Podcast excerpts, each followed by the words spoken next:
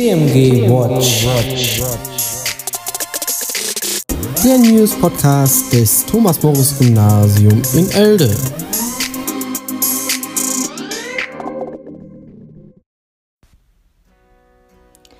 Guten Morgen zu einer neuen Folge von TMG Watch.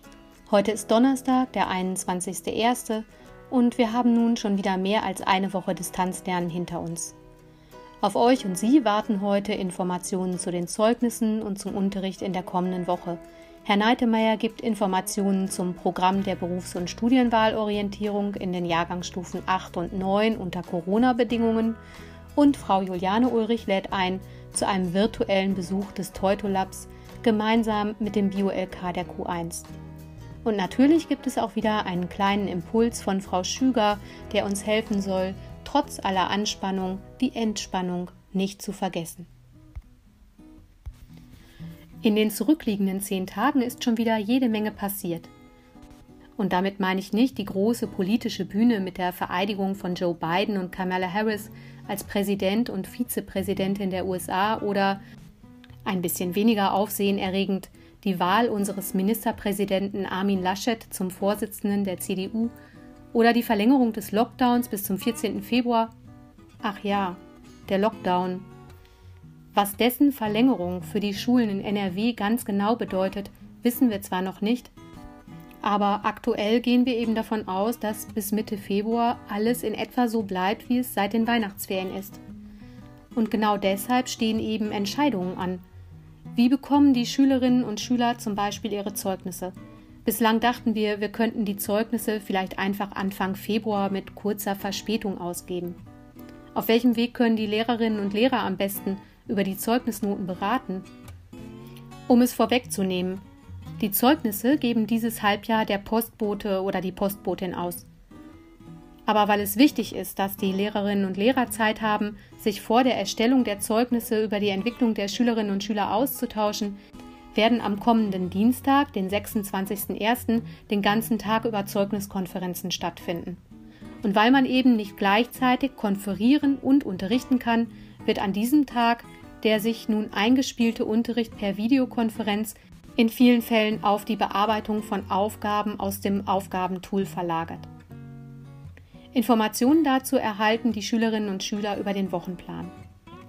Noch was, weil eben nicht alles anders sein soll, nur weil die Schule für euch Schülerinnen und Schüler geschlossen bleibt, endet der Unterricht am Tag der Zeugnisausgabe nach einer Klassenleitungsstunde, die in der dritten Stunde stattfinden wird. Selbstverständlich bleibt das Betreuungsangebot der Klassen 5 und 6 bis 13.05 Uhr bestehen. Wer sein Kind für diesen Tag aber von der Betreuung abmelden möchte oder es früher nach Hause kommen lassen möchte, meldet sich bitte per E-Mail bei Herrn Merz. Was aber jetzt mit der Potenzialanalyse und dem Praktikum ist, das verrät uns Herr Neitemeyer vom KOA-Team.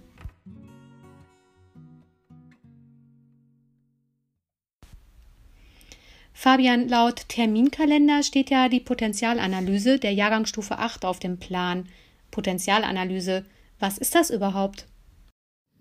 Ja, ganz generell gesagt gibt die Potenzialanalyse Schülerinnen und Schülern eine Tendenz, wo ihre Stärken und Schwächen liegen.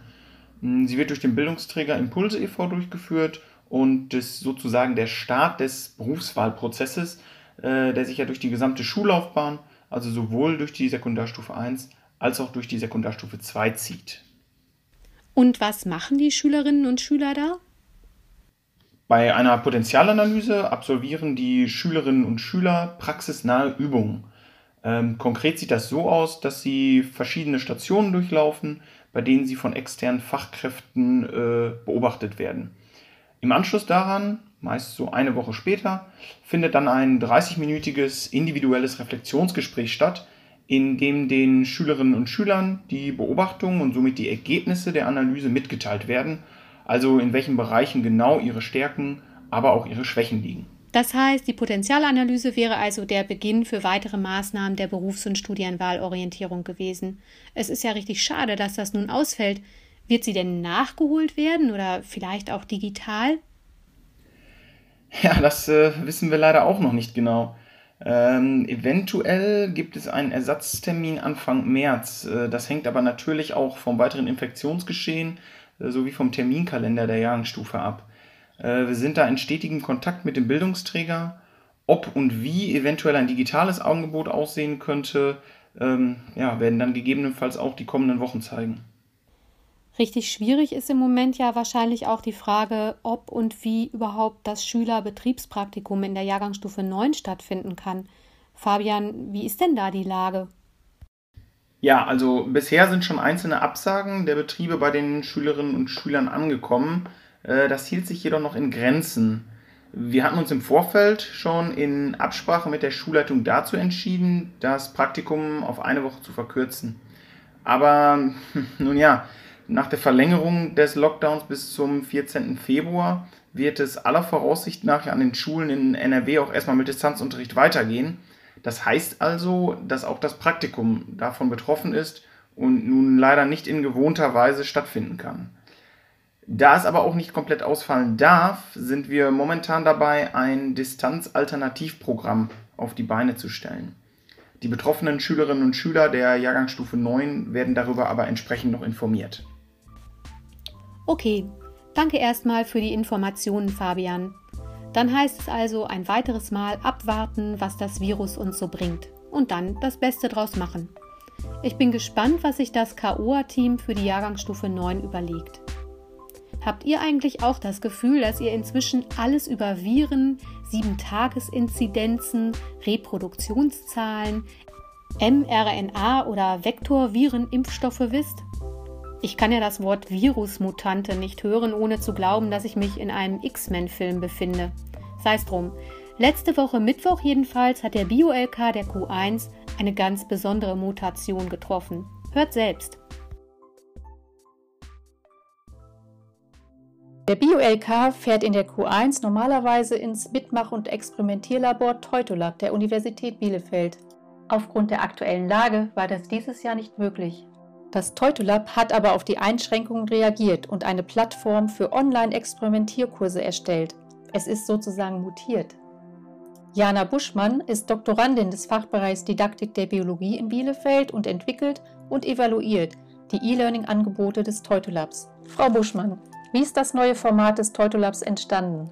Wir haben erstmal ganz viel recherchiert, was kann man überhaupt machen, weil wir wollen nicht einfach stumpf zeigen, was machen wir da im Labor und quasi in einem Kino, dass die SchülerInnen zuschauen können. Und dann haben wir recherchiert und sind auf H5P gestoßen, also so eine Software, mit der man halt interaktive Inhalte erstellen kann. Dann haben wir da ausprobiert und überlegt, was man machen kann und das hat sich auch einige Wochen gezogen. Und dann haben wir angefangen, unsere Kurstage, also einmal unseren, ich sag mal immer Bestseller, den Tierartenkurstag, das ist der Kurstag, den wir auch besucht haben. Ja, einfach eigentlich genauso identisch durchzuführen, nur irgendwie online, indem wir halt alles, was im Labor experimentell, experimentell wäre, auf virtuelles Experimentieren umgestellt haben. Wir haben dann so ein interaktives Labor entwickelt mit so einer Architektursoftware ähm, und haben dann daraus Videos erstellt und die interaktiv gestaltet mit Hilfe. Im Prinzip ist es sind es Videos, die an bestimmten Stellen anhalten und dann eine Interaktion erfordern. Und nur wenn diese Interaktion richtig war, dann laufen diese Videos weiter. Klingt im ersten Moment ganz simpel, hat aber sehr, sehr lange gedauert, ähm, diese Videos überhaupt zu erstellen. Und dann haben wir auch noch zusätzlich, weil dieser Kurstag ja für die Q1 ist, einen, ähm, den Kurstag, den wir eh schon für die EF haben, zur Enzymkinetik, so auf diese Weise umgestellt und haben für die Q2 ähm, einen Evolutionskurstag entwickelt, den es vorher so nicht gab, weil es handelt sich da ums Coronavirus oder das Thema ist das Coronavirus und das gab es natürlich vorher nicht. Ich sag mal, im Frühsommer standen diese Programme und dann mussten wir halt überlegen, wie bringen wir die jetzt in die Schulen. Und dann haben wir diese Homepage entwickelt, ähm, haben uns geguckt, wo, auf welchen Servern wir das Ganze hosten können, weil wir wollten das in Deutschland machen aus Datenschutzgründen und haben dann da auch einen Hosting-Service gefunden, haben diese Homepage aufgebaut und haben dann aber auch erstmal wieder eine ganz lange Zeit, äh, ganz viel Zeit damit verbracht, das Ganze datenschutzkonform umzusetzen. Kernstück der Kurse sind die interaktiven Videos, wenn ich das richtig verstanden habe. Genau, also wir haben ähm, interaktive Videos, die das, ähm, das Experimentieren simulieren. Das, äh, die nutzen wir relativ viel im Tierartenkurstag und auch bei der Enzymkinetik. Beim ähm, Coronavirus-Kurstag ist es ein bisschen anders, da, da ähm, Stammbaumanalysen gemacht werden. Zusätzlich zu den interaktiven Videos gibt es aber auch noch Live-Übertragungen ausgewählter Experimentierschritte aus dem Labor. Hier wird zum Beispiel das Gel für die Gel-Elektrophorese vorbereitet. Eine Zeit lang in der Mikrowelle ist jetzt flüssige Agarose, auch kochend heiß, deswegen habe ich hier so einen Schutzhandschuh an. Und das Ganze gieße ich jetzt hier in die Mitte das ist diese Elektrophoresekammer. Hier in der Mitte ist so eine Aussparung. Da wird das Gel jetzt einmal reingegossen und kann dann darin eben aushärten und die typische Gitterstruktur äh, bilden. So, da kann ruhig noch ein bisschen was rein. Ähm, Wenn es überläuft, ist nicht schlimm. Das kann man hinterher alles abschließen, äh, äh, abschneiden, meine ich. Äh, und wir können hier so ein bisschen die Oberflächenspannung ausnutzen, damit wir auch ein ordentliches Gel haben. Außerdem bietet das Teutolab noch interaktive Online-Lernangebote für die SEC 1 an, die zu Hause oder in der Schule selbstständig bearbeitet werden können. Die sind mittlerweile ganz frei verfügbar, einfach sich anschauen und durchführen. Und ähm, wir freuen uns da auch immer über ein Feedback, aber die stellen wir quasi frei zur Verfügung. Ähm, schafft man dann auch in, in einer Doppelstunde in der Regel, weil unsere begleiteten Kurstage ja vier Stunden etwa dauern. Gibt es sonst noch etwas, was Sie den Schulen oder Schülern empfehlen würden? Genau, jetzt ähm, ganz aktuell, bald sind ja die Osterferien, haben wir auch Online-Angebote. Eine Woche ähm, komplett für die Sekundarstufe 2, was heißt komplett? Ähm, montags bis donnerstags, also die Woche vor Ostern. Freitags ist dann ja Feiertag. Da haben wir ähm, ein Angebot für die Sek 2, wo die sich mit medizinischen Themen beschäftigen, wie dem ähm, Laktoseintoleranz und auch dem Coronavirus. Und danach die Woche auch nochmal eine Biomedizinwoche für die SEC 1. Ähm, da können sich die Schüler und Schülerinnen gerne für anmelden. Alles auch digital. Ähm, und ansonsten kann ich den Schulen nur empfehlen, in der Oberstufe auf jeden Fall mal einen unserer Kurstage mitzumachen. Das ist ja auch kostenlos, das wird vom ZTI gefördert. Das heißt, ähm, für die Schulen und auch die Schüler und Schülerinnen kostet es gar nichts. Und deswegen kann ich nur empfehlen, macht es mit. Den ganzen Schülern und Schülerinnen hat es bislang gut gefallen. Sie kriegen einen Einblick in die Laborarbeiten, einen Einblick in die Wissenschaft und ähm, das kann ja nicht schaden. Nee, auf gar keinen Fall. Einen Link zu den Online-Kursen des Teutolabs findest du auch auf dem Padlet der Neigungsfächer. Vielen Dank für den Beitrag auch an Frau Buschmann vom Teutolab. Wir sehen ja aktuell, wie wichtig es ist, dass wir in Deutschland und überall gute Forscherinnen und Forscher haben. Also ab mit euch ins Teutolab. Einen Teil der Angebote kann man übrigens auch unabhängig vom schulischen Kontext nutzen. Schaut doch mal auf die Seite teutolab-biotechnologie-online.de. Im Teutolab wie auch in der Schule oder beim Lernen auf Distanz gilt aber, um aufnahmefähig für Neues zu sein, muss man auch ausgeruht sein. Deshalb führt uns Frau Schüger heute in die Technik der progressiven Muskelentspannung ein. Auch hier gilt, macht und machen Sie doch mit. Hallo, schön, dass du wieder mitmachst. Heute habe ich eine weitere Entspannungsmethode für dich, die progressive Muskelentspannung. Diese kannst du am besten an einem ruhigen Ort machen, im Sitzen oder im Liegen, was dir lieber ist. Grundprinzip dieser Methode ist, dass man gezielt einzelne Muskelpartien für wenige Sekunden anspannt und danach diese Anspannung ganz langsam wieder auflöst und bewusst entspannt. Die Methode lässt sich für beliebig viele Muskelgruppen wiederholen. Um den Umfang dieses Beitrags nicht zu sprengen, beschränken wir uns heute zunächst auf drei Bereiche unseres Körpers. Lass uns mit der Übung anfangen. Schließe dafür gern deine Augen und atme ein paar Mal tief ein und wieder aus.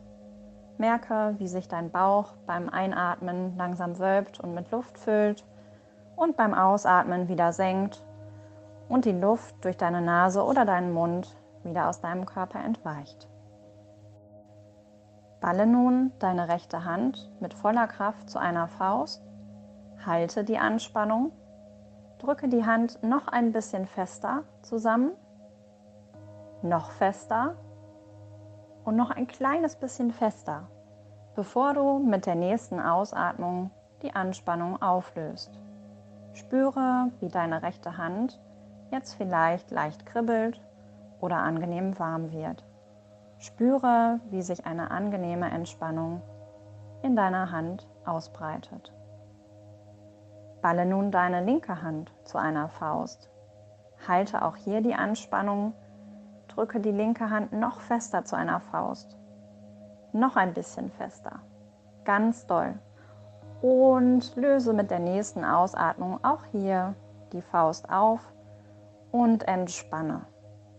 Spüre, wie jetzt auch die linke Hand vielleicht leicht kribbelt oder angenehm warm wird. Spüre, wie die Entspannung sich verbreitet. Beiße nun deine Zähne ganz kräftig aufeinander. Atme ruhig weiter, aber halte auch hier die Spannung. Spüre deine Kiefermuskulatur, die Anspannung in deinen Backen. Halte noch einen Atemzug und löse dann mit der nächsten Ausatmung deine Anspannung. Merke, wie sich deine Kiefermuskeln wieder entspannen. Merke, wie die Entspannung sich ausbreitet. Konzentriere dich nun auf deine Schultern. Ziehe sie so hoch in Richtung deiner Ohren, wie du kannst. Noch höher und noch ein kleines bisschen höher. Halte die Anspannung. Atme ruhig weiter.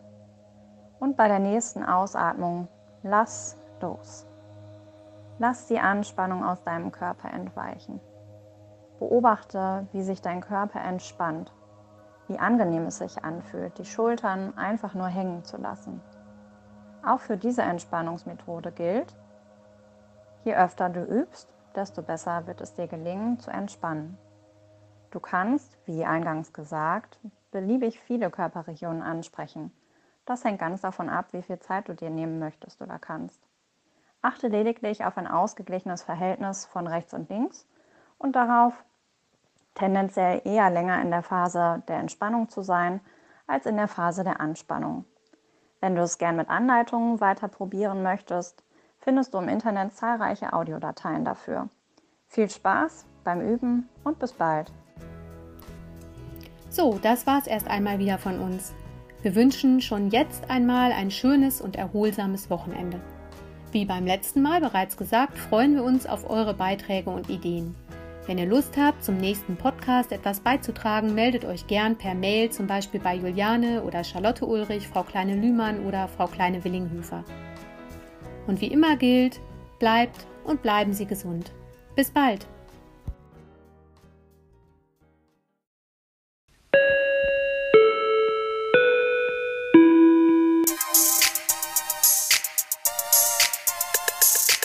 TMG Watch. Der News Podcast des Thomas Morris Gymnasium in Elde.